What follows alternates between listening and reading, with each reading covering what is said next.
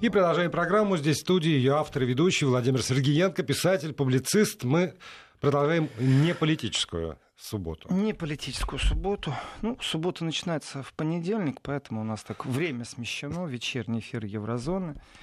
И я не ожидал такой активной ленты радиослушателей и радиозрителей. Жизненная тема. И, да, вопрос, судя по всему, жизненный.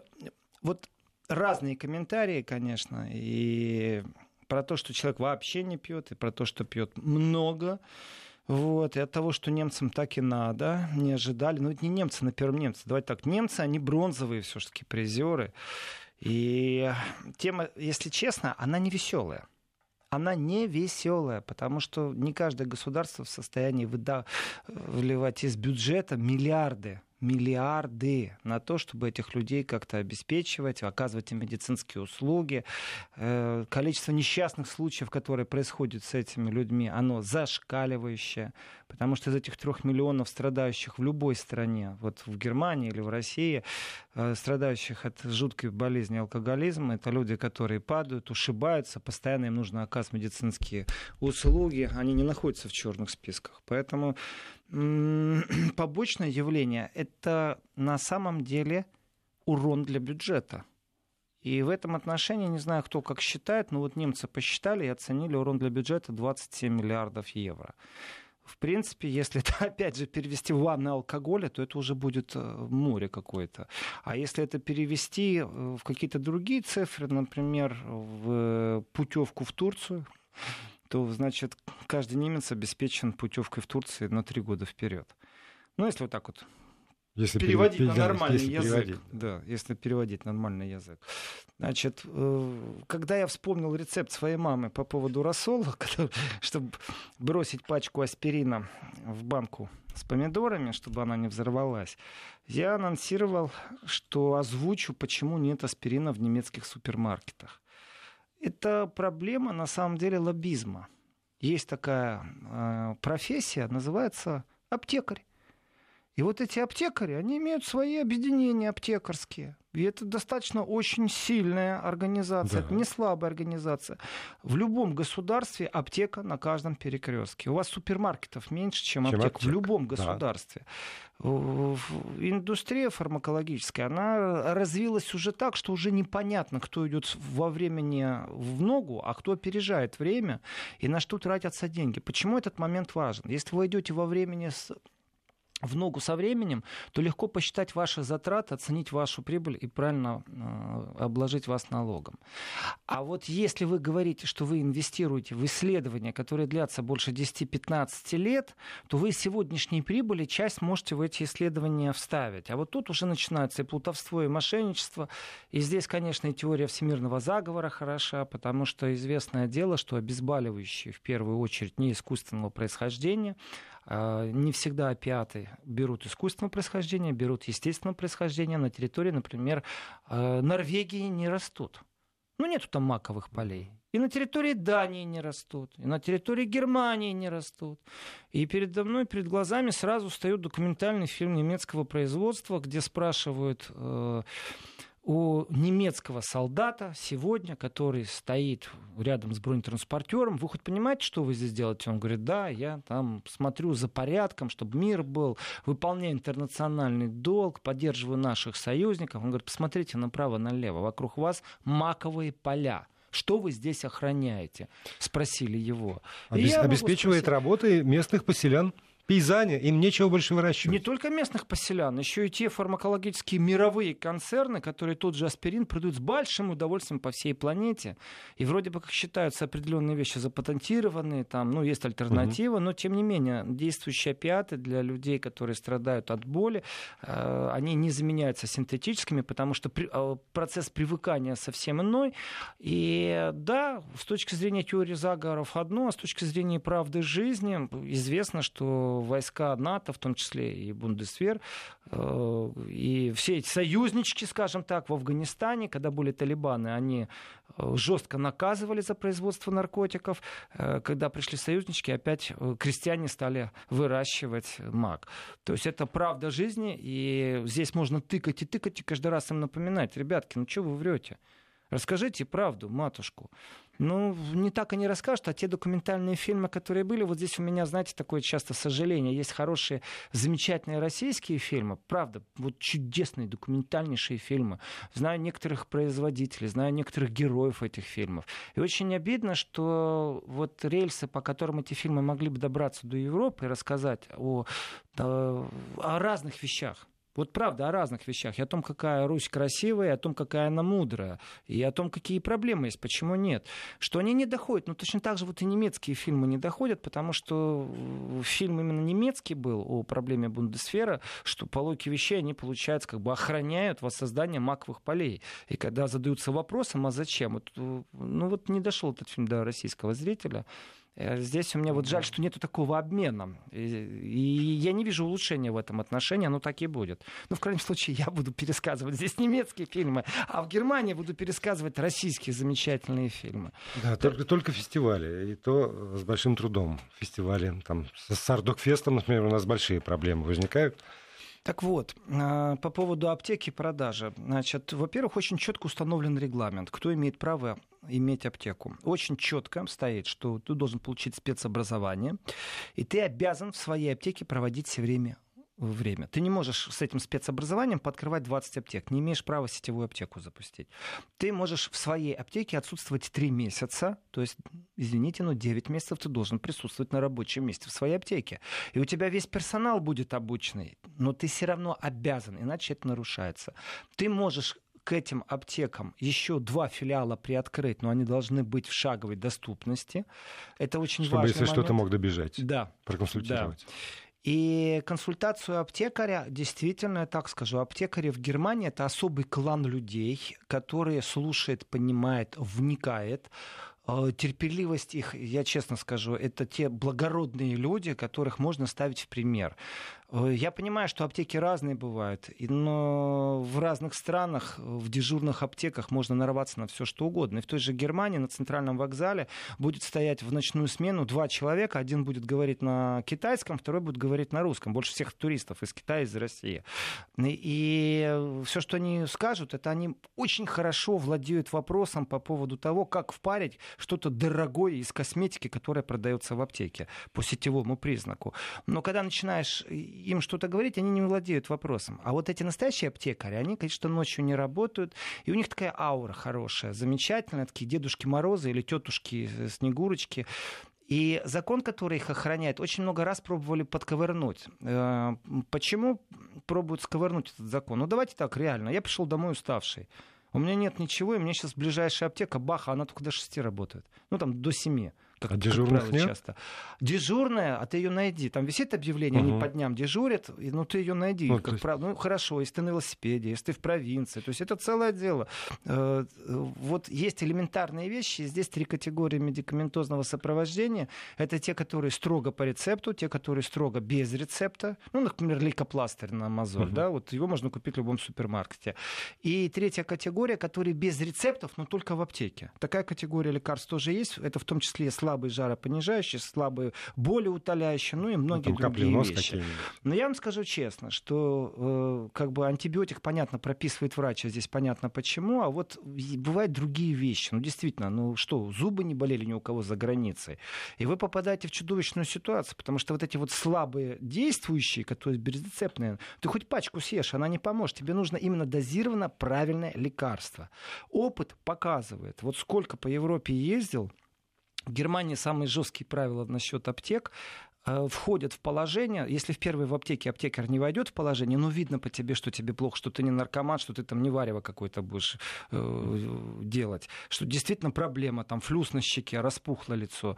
Э, живое общение помогает. Вот в этом отношении, если вот попросить, не, ну, все, да. не все отправляют в приемный покой, где еще нужно будет заплатить за прием евро 70, чтобы тебе рецепт выписали. Но иногда нет другого выхода, и приходится идти на такой шаг.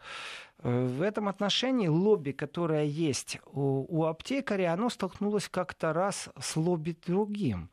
Представьте себе, что часть вот этих вот э, не, рец... не тех э, медикаментов, которые по рецепту, но только в аптеках, Вот это все можно теперь без рецепта же. Почему в аптеке я должен купить? Потому что он меня может проконсультировать. Если я плохо у врача услышал, что и как, ну мало ли.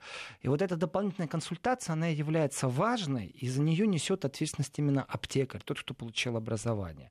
Это только так кажется, что его сотрудник э, через 10 лет работы может вам дать такую же полную консультацию. Очень часто они говорят, нет, извините, пожалуйста, вот идите сюда. И вот столкнулись интересы.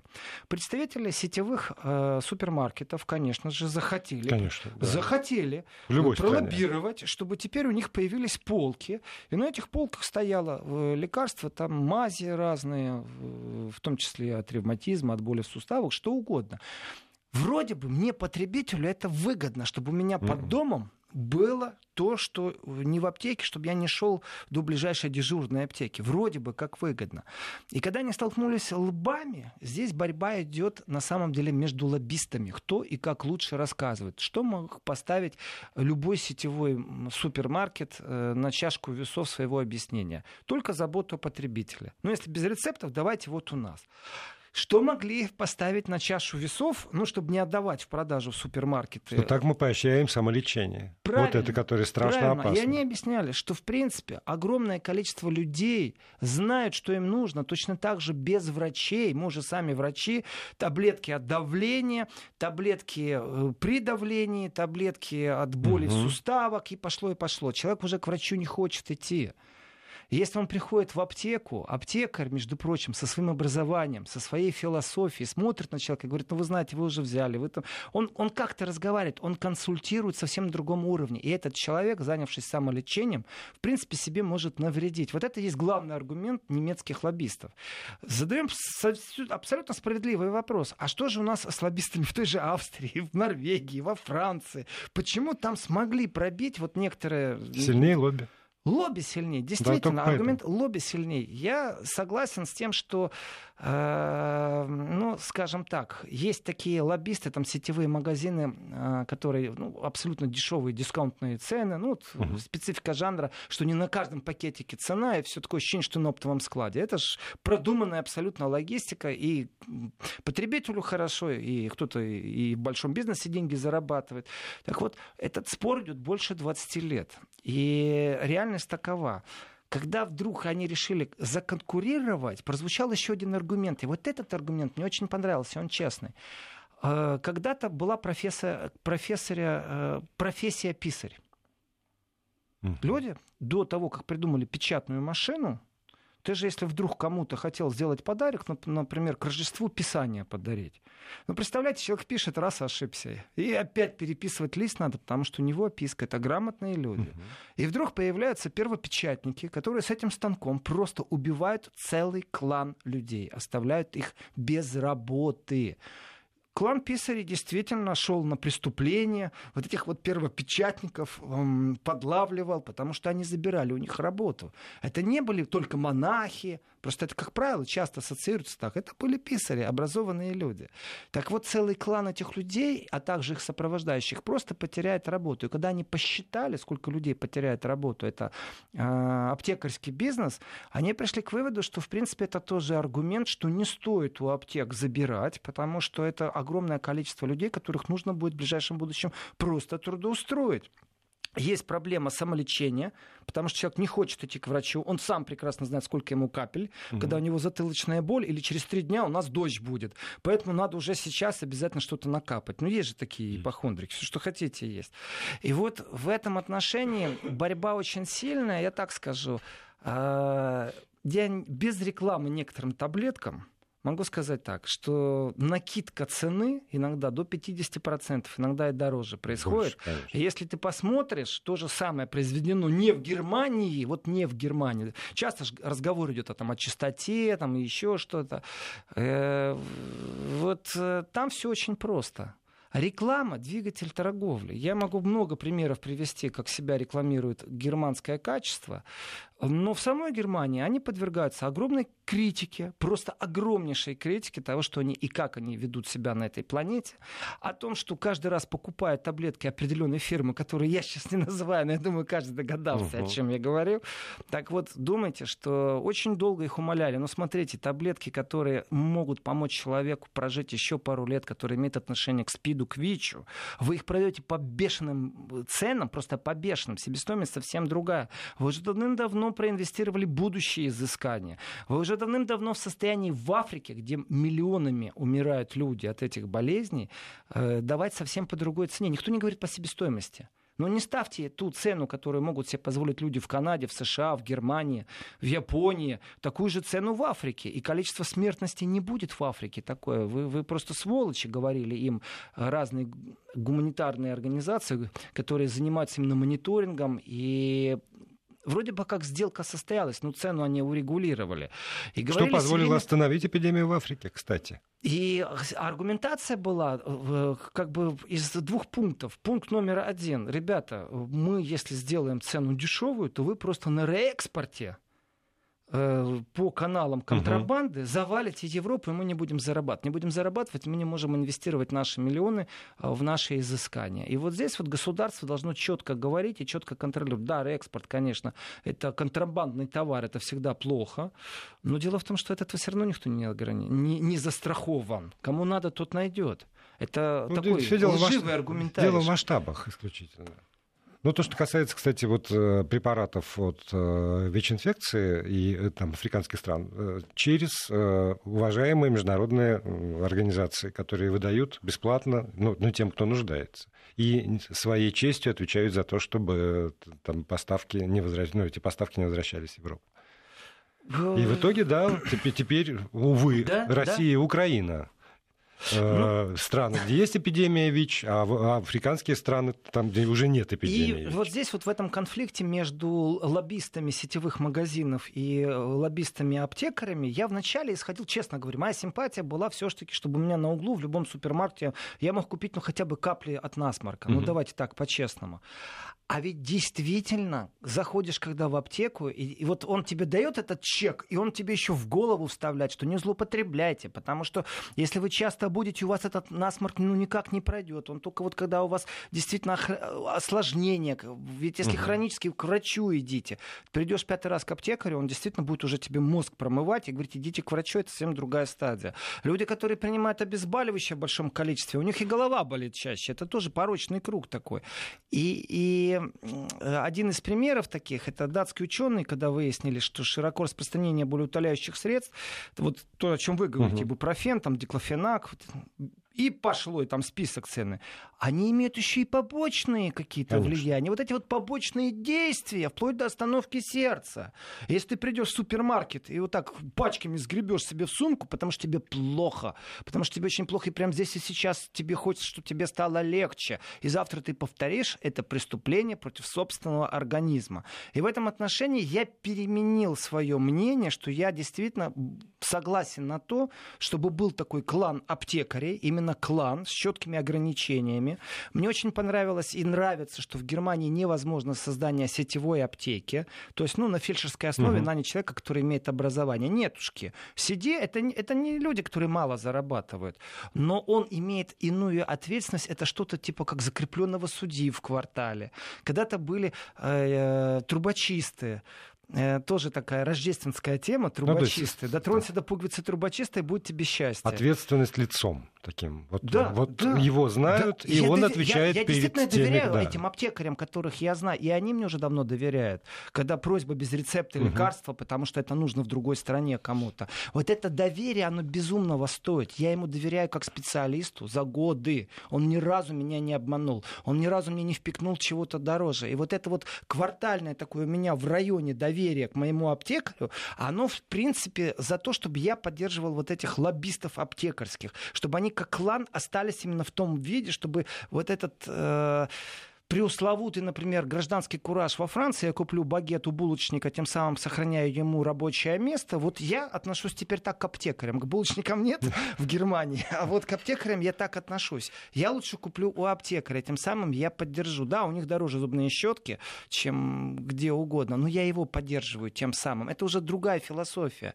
И здесь все-таки нужно, конечно же, еще говорить о том, что цены-то завышенные в аптеке. Здесь крути не верти. Но в этом и кроется принцип существования этих аптек на каждом углу. Но страховка же у вас есть. Она покрывает э, а. лекарства или часть э, лекарства? Я смотрю на часы 4 минуты, успею. Значит, по поводу страховки. Э, да, страховка, конечно же, есть. И есть лекарства, которые мне доктор прописывает на которые страховка не распространяется. А, такие, такие лекарства есть. Э, если у меня хроническое что-то, и здесь школа медицины сильно отличается германская от российской, я говорю, что если есть возможность, это вот фанатическое, а, в Германии все хорошо, я возьму две консультации, если такая возможность есть. И почему?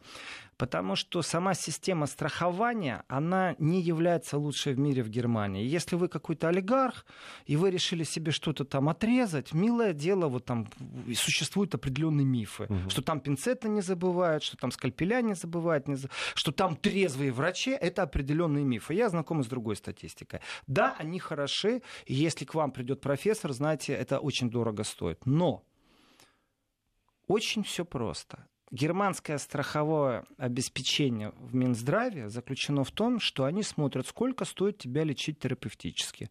Посчитали, сколько примерно в голове. Угу. Это уже все в системе в компьютера. И врачи уже все знают это.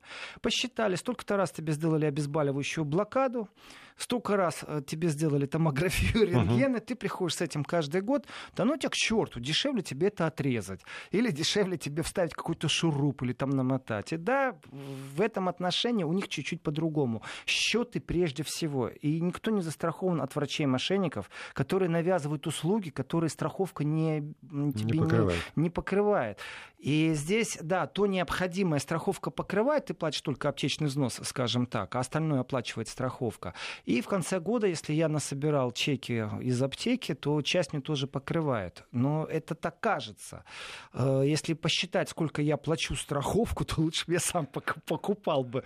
Но так ну, часто не, я к врачам это, не обращаюсь. Это тоже солидарная ответственность этой страховкой, как, как, это как солидарность, везде. И да. это инвестиция в последующее. Угу. Как, как, это тоже определенная философия, ты должен понимать. Каждый раз, когда ты заплатил налог, ты не сейчас здесь украл и себе поехал на курорт и повеселился недельку. Ты проинвестировал своим медицинское обеспечение в старости, социальные выплаты в старости. Это изменение философии, оно тоже не сразу приходит.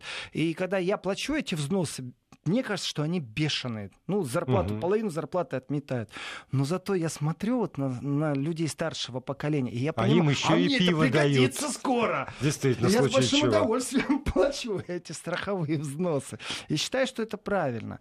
Поэтому, да, Владимир, есть страхование. Часть оплачивают, но большую часть и не оплачивают. Считается, что ты должен сам себе это, ну, скажем, проинвестировать в себя Инвестировать сам. В себя сам. Мы прервемся на новости, после этого продолжим. Владимир Сергеенко остается здесь, в этой студии. Как всегда, ну, я думаю, что не надо напоминать, постоянной аудитории работает у нас WhatsApp Viber 8 903 176 363, смс-портал 5533, короткое слово «Вести» в начале текста, смс-ки платные, но в интернете, как вы знаете, как будто бы нет, хотя и за это тоже все мы уже заплатили.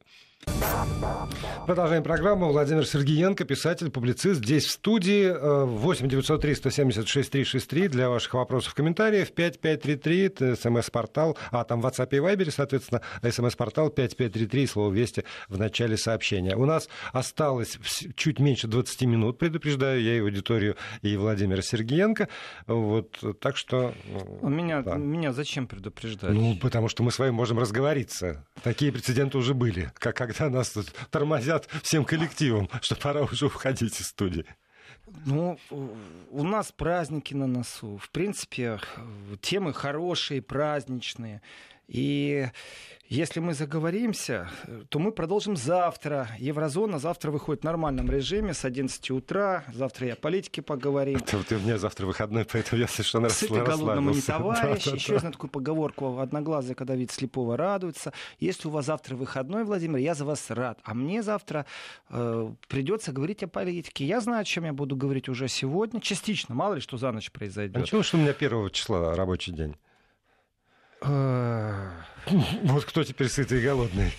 Молчу. Э, сил вам, Владимир, в новом году, если у вас первый рабочий день. Стойкости и бодрости.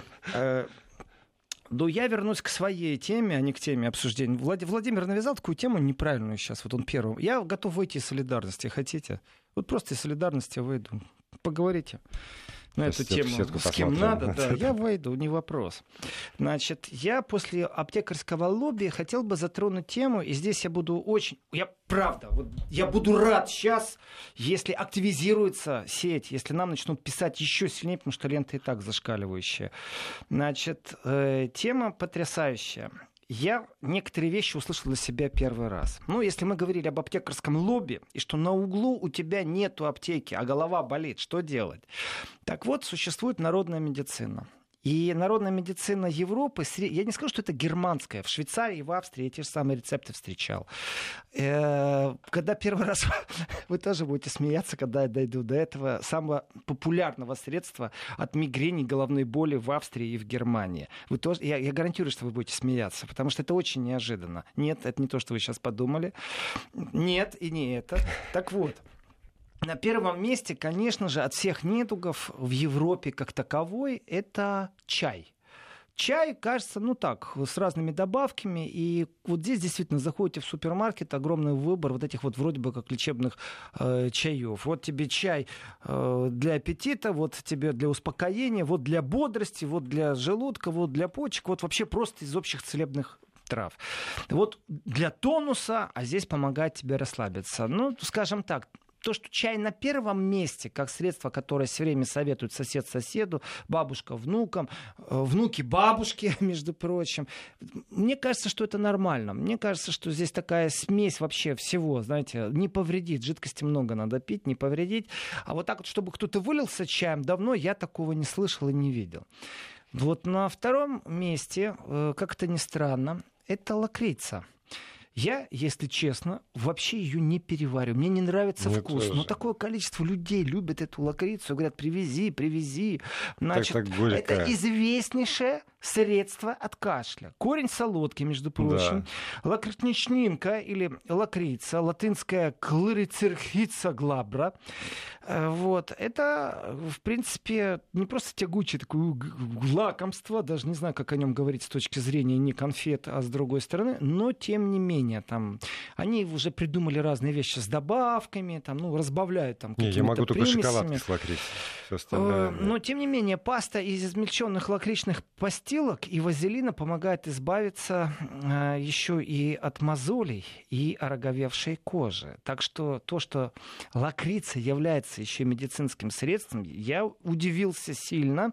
Но, в принципе, часто так бывает, что что-то невкусное, а полезное. Ну, например, там чеснок. Вот. И что, головная боль снимает? Нет. Нет. Насчет головной боли будете смеяться. Дальше. Э, я не знаю ни одного немца, ни одного австрийца, ни одного швейцарца, ни одного француза, который бы знал, что такое банки ставить. Ну, молодежь вообще мало знает о банках. Но горчичники, мы же знаем, что такое горчичники, попарить э, э, ноги в горчице, горчичники да. поставить, мы знаем. Значит, как правило, в Европе не знают, в Германии вообще не знают, что такое горчичники. Но я вас удивлю горчицу употребляют как средство определенное. И вот, вот попробуйте угадать, для чего. Вот, вот просто попробуйте, вы будете удивлены. Я сейчас скажу, конечно, но хотя бы одну... То есть, то есть помимо ну, как, как приправа, Этого да? они не знают, да. Ну вот приправа, ну, приправа. Знают, Я да. сейчас в медицинских целях ага. говорю. Значит, вот горчица, там ноги парить или горчичники, они не знают, что это такое. Они горчицу употребляют конкретно в медицинских целях, но других, не как мы. В носок насыпать можно. Но тогда это все равно эффект это, горчицы да. с точки зрения да. ноги парить. Ну, Угу. Барабанная бровь, угу. идей нету, да? Угу. Вот я сейчас скажу, не поверите. Значит, горчицу употребляют как средство от, от изжоги. Нормально это, да? И вот, так изжогая. Вот звучит состояние шоковое. Значит, как-то не парадоксально. Значит, народное средство в Германии — это чайная ложка, при том такой ядреной горчицы, острой, принятая после еды. Она, мол, я сейчас еще раз говорю, это народная э, медицина Федеративной Республики Германия, Австрии, Швейцарии и части Франции. В Голландии я не встречал этого. Вот в Австрии много кто предлагал. Э, ну, Значит, э, считается, что помогает как-то пищеварению, успокаивает желудок. Ну, не знаю, честно говоря. Вот они так считают, но я лучше по старинке буду ноги парить в горчице, чем... Лучше намажем. Да, чем острую горчицу после еды, для того, чтобы у меня изжоги не было. Но считается, что очень просто, что горчичное масло, оно улучшает работу желудочного пузыря и печени, предупреждая возникновение изжоги. Вот так вот. То есть оно стимулирует работу желчного пузыря и печени, тем самым превентивно действуя на, на появление изжоги. Вот Не, но есть тогда отдельно масло из горчичных семян, либо просто порошок горчицы. Зачем Говорят, это? как можно ядреную горчицу да? брать. Вот именно ядреная, чтобы была острая. Значит, на четвертом месте по советам это имбирь. Что, что, что русскому хорошо, то нет смерти. Что русскому хорошо, то нет смерть, согласен. Значит, имбирь. Э, мне вот пишут, захворала не беда, съешь лягушку из пруда. Спасибо, я не знаю такого народного средства. И французы обидятся, наверное, если мы скажем, что это их народное средство. Так вот, э, оказывается, в средневековье еще имбирь теперь был известен в Германии. Это средство от всех болезней. И это большой конкурент чесноку и корню да. хрена, скажем так. И я, если честно, не употребляю вообще имбирь. Умоляю, чтобы, не дай бог, у кого-то, если в чае он будет, чтобы, не дай бог, мне его не дали. У меня очень странная аллергия. У меня а, лично аллергия на имбирь. И у меня есть друг, у которого аллергия на мускатные орехи катастрофическая. У меня есть друг, у которого аллергия на воздух Берлина. Приезжает и начинает кашлять реально. Просто начинает кашлять. Уезжает, перестает кашлять. Вот у меня лично имбирная аллергия. Я лучше хрену и чесноку, если надо будет, э, и с лимоном и медом, я понимаю, но это, в принципе, на четвертом месте по советам. Еще раз, я говорю сейчас о частоте советов. То есть вот номер угу, один, это, да. конечно же, Посоветуйте чай. как. Да. Вот это и вот, вот э, есть такие советы, которые неправильные. Там тебе плохо, выпей Кока-Колу. Товарищи, это бред, это заблуждение. Если вам плохо, не пейте Кока-Колу. Это, это когда миф. хорошо, тоже не пейте. Я вам скажу. В общем, на пятом месте, та-да-да-дам, на пятом месте водка. Не смотрите на меня Ноги так, растирать. Правильно! Ноги растирать. Ноги растирать. Абсолютно. А как еще ее употреблять? Зачем Водка она нужна в медицинских еще? целях. Это очень хорошее средство от потливости ног и рук. Есть Нет, люди, у это которых... от потливости. Это от простуды. От простуды это ваше средство, а вот в Германии от потливости. Если у вас потеют руки или ноги, то все очень просто. Э, значит, дважды в день берете водочки и протираете смоченной марлю, а потом уже марлей угу. протираете. И, лучше в, это, закрытом помещении, Причем, чтобы никто главное, не видел. Вот есть люди, у которых шея, например, потеет или за ушами потеет.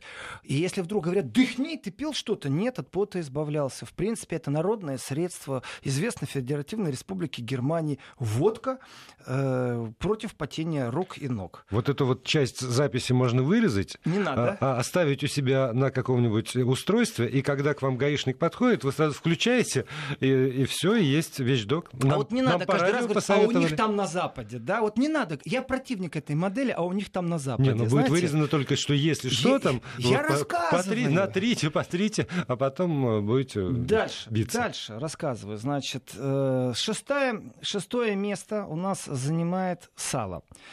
Э, ну, сало это такой специфический продукт. Я понимаю, что не только президент Беларуси дарит президенту России сало, Тут еще есть и другая вещь. В Германии сало так именуется как шпек. Его очень просто применяют. Только в одном единственном случае. В каком, Владимир? Здесь вы должны знать. Вот сало? я этот рецепт знал с детства. Сало? Да, сало. Ну, как снотворное под подушку, но это только на Западной Украине, конечно. Тиха украинская ночь, но сало надо перепрятать. Это все относится вот к байкам того региона. С точки зрения немцев, сало или шпек прекрасно помогает от зубной боли. Э, да? да. Как они действуют? Да очень просто. Если болит, таблеток нет, ну понятно, аптеки, лоббисты да, там да, да, уже да, свои да, дела, все, про это уже все рассказали. не купишь, то что надо делать? Надо брать сало. Значит, сало очень просто, его есть не надо, его нужно просто там, где болит зуб, под щеку загнать, и они считают, что на минут 15-20 вам становится легче. А там вот, вы вот сейчас вот доберетесь. Дайте людям осмыслить эту информацию, мы прервемся на несколько секунд, часть регионов нас покинет, с оставшимися продолжим еще немножко. Вести ФМ.